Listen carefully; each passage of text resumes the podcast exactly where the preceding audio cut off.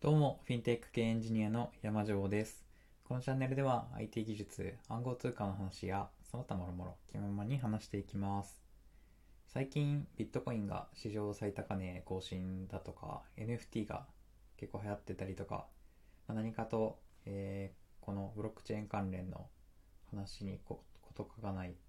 わけですが、えっ、と、ブロックチェーンの基盤技術のもうすごい大事なえー、と元になる技術の一つに暗号があります。この暗号っていうものについて、えー今日は話そうかなと思ってます。暗号ってセキュリティとかの文脈で使われるので、セキュリティ難しそうとかハッキング怖いなみたいな、そんな感じのイメージをお持ちの方もいるかもしれないですし、あとは何だろう、えっと、なんかミステリー、あの、ドラマとかえっ、と、小説のミステリーみたいな感じの雰囲気を感じて、暗号面白いなって思う人もいるかもしれないです。で、自分もこの暗号っていう技術がすごい好きなので、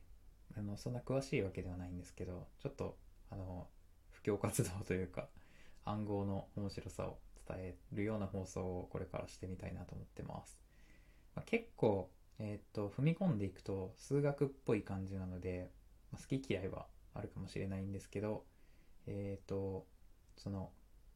楽しい、ちょっと勉強して、ハマる人はハマるな、ハマるだろうなっていうような要素が結構あるので、えーぜひ気が向いた方はこれを聞いてちょっと調べたりしてみてください。というわけで、えっと、暗号について話していこうと思うんですけど、えっと、今回はあの、ある本をベースに話そうかなと思っていて、結城宏さんっていう方が暗号技術入門っていう本を書かれてます。で、この方、えっと、プログラマーでもありながら、数学に関する本をいろいろ書いていて、でも難しい学術書とかってわけじゃなくて、えっと、数学ガールっていう、なん、なんていうか、ボーイミツガール小説みたいなノリで、数学のことを教えてくれる教えてくれるっていうか、うんと、ストーリーを楽しんでたら数学要素が入ってるみたいな、そういう本を書かれてる、えー面白い方です。はい。で、その暗号技術入門をベースに話していきます。というわけで、えっ、と、まあ、仮想通貨とか触ったことがある方だと、アドレスとか、秘密鍵とか結構聞いたことがあるかもしれないんですけど、その、アドレスとか秘密鍵ってまあ、使い道としては、えっ、と、通貨を受け取るときに使う、なんかすごい長い文字列とか、人に渡しちゃいけない文字列、めっちゃ長い、なんかよくわかんない文字列っていうようなイメージを持ってる、うんと、人もいるかもしれないんですけど、これが、えー暗号の文脈で、えっ、と、公開鍵暗号っていう、これがすごい世紀の大発明と言われる技術なんですけど、この辺りだったりとか、デジタル署名っていうものと密接に関わってます。で、まあ、その辺りの話を、えーっと、したいんですけど、えっと、音声だけだとちょっと難しいっていうのもありますし、まあ、1回目なので、今日は手始めに、えーっと、すごい簡単なところから、簡単なところっていうか、キャッチーなところというか、から入っていこうかなと思います。えーそれで今日話す内容はシーザー暗号っていう話です。シーザー暗号のシーザーは、えーユリウス・シーザーです。ユリウス・シーザー、ユリウス・カエサルです。ユリウス・カエサルっていう人、まあ、名前聞いたことある人はたくさんいると思いますし、えーあれですね、古代の帝政ローマを作り上げたことですごい有名な、えー歴史上の人物です。あ余談なんですけど、カエサルについてちょっと、えっ、と、知りたいなっていう人は古典ラジオぜひ聞いてみてください。おすすめです。音声聞くような方だったら、一度は古典ラジオっていう、えっ、と、単語聞いたことあると思うんですけど、これがすごい面白くて、カエサルに限らず、いろんな歴史の話、結構ボリューミーではあるんですけど、あるんですけども、えー歴史の話をすごい楽しく聞くことができます。自分はあの、学校の全科目の中で、えっ、と、歴史トップクラスに苦手だったんですけど、そんな自分でもすごい楽しめるっていう古典ラジオ。えーまだ聞いたことない人は聞いてみてください。はい、ちょっと脱線したんですけど、えっ、と、カエサルはローマの人、イタリアの人で、で、えっ、と、北方に遠征に行ってたんですね。当時、ローマの北の方ガリアって呼んでいて、今のフランスとかのその辺り一帯を指してた地名ガリアなんですけど、で、その時に書いたガリア戦記っていう本が、本、書物 もう古いんで、なんか本っていうのはちょっと今よくわかんじちゃったんですけど、まあいいや。えっと、でガリア戦記っていうの書いてて、一人称が自分の名前の本を作ったみたいな。あ、また脱線してしまった。はい、戻ります。はい。カエサルが、その、カエサルが使ってた暗号がシーザー暗号で、え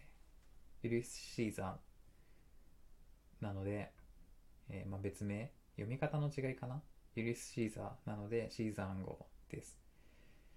はい、ここにたどり着くまでにちょっといろいろ話しすぎてしまって、結構時間経ってしまったので、えー本題に行きたいと思います。で、シーザー暗号の中身の話をしたいんですけど、これは、えっ、と、まあ、基本的にアルファベットで書かれた文章を、えー、と送りたいっていう時に使う暗号だと思ってもらえるといいと思います。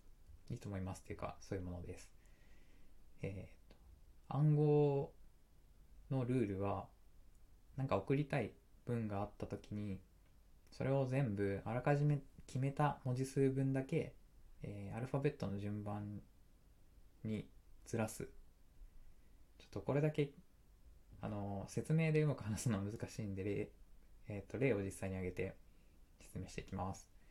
元の単語、例えば、ハローっていう単語、H, E, L, L, O っていう綴りのハローっていう単語があると思うんですけど、これを暗号化します。で、ずらす量は3つです。3文字分ですって決めたときは、えっ、と、まず最初の H が、えーアルファベット順で H の次は I、その次が J、その次が K。なので、H, I, J, K で3つずらして、H を K に置き換えます。それから次の E も同じように、えっ、と、E は E, F, G, H って続くので、E を3つ分ずらして H に置き換えます。次の L も同じように L, M, N, O っていう順番に L の後続いていくので、えっ、と、L は O に置き換えて、で、ハローだとちょっと L 連続になるんですけど、これも同じように O に置き換えて、で、最後の O は、えっ、と、O, P, Q, R なので、O は R に置き換えます。こんな感じで、H、えっ、と、 Hello、H, E, L, L, O っていう単語を、え3つずらしますっていうルールで、えっ、と、K, H, O, O, R っていう違う文字列に置き換えることができます。これが、あの、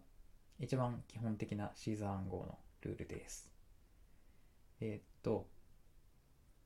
こんな感じで、えっ、と、元の文章っていうのを分かり、分からないようにして、例えば戦時中、戦時中っていうか、まあ、どっか、えっ、と、攻めに行ってる時に、相手方には分からないように戦略の文章を送ったりとか、まあ、そんな感じで使ってたんじゃないかなと思います。うんと、まあ、これだけだと結構簡単なルールなので、いろいろ、あのーこれをさらに改良してたみたいではあるんですけど、基本的なコンセプトはこんな感じです。はい。まあ、こんな感じの、えー暗号っていうものを、あのー世の中の昔からすごい賢い人たちが、どんどんどんどん改善してくれたおかげで、今はもっとすごいものができているんで、それについて、おいおい、おいおいというか、順番に話して、これから順番に話していこうかなと思ってます。今回は、えーまあ、暗号の話の導入と、あとは、えっと、シーザー暗号っていうものについて話してみました。というわけで、えー次回からもまた続きを、えっと、話していこうかなと思ってます。それでは、最後まで聞いてくださりありがとうございました。ではまた次回の放送でお会いしましょう。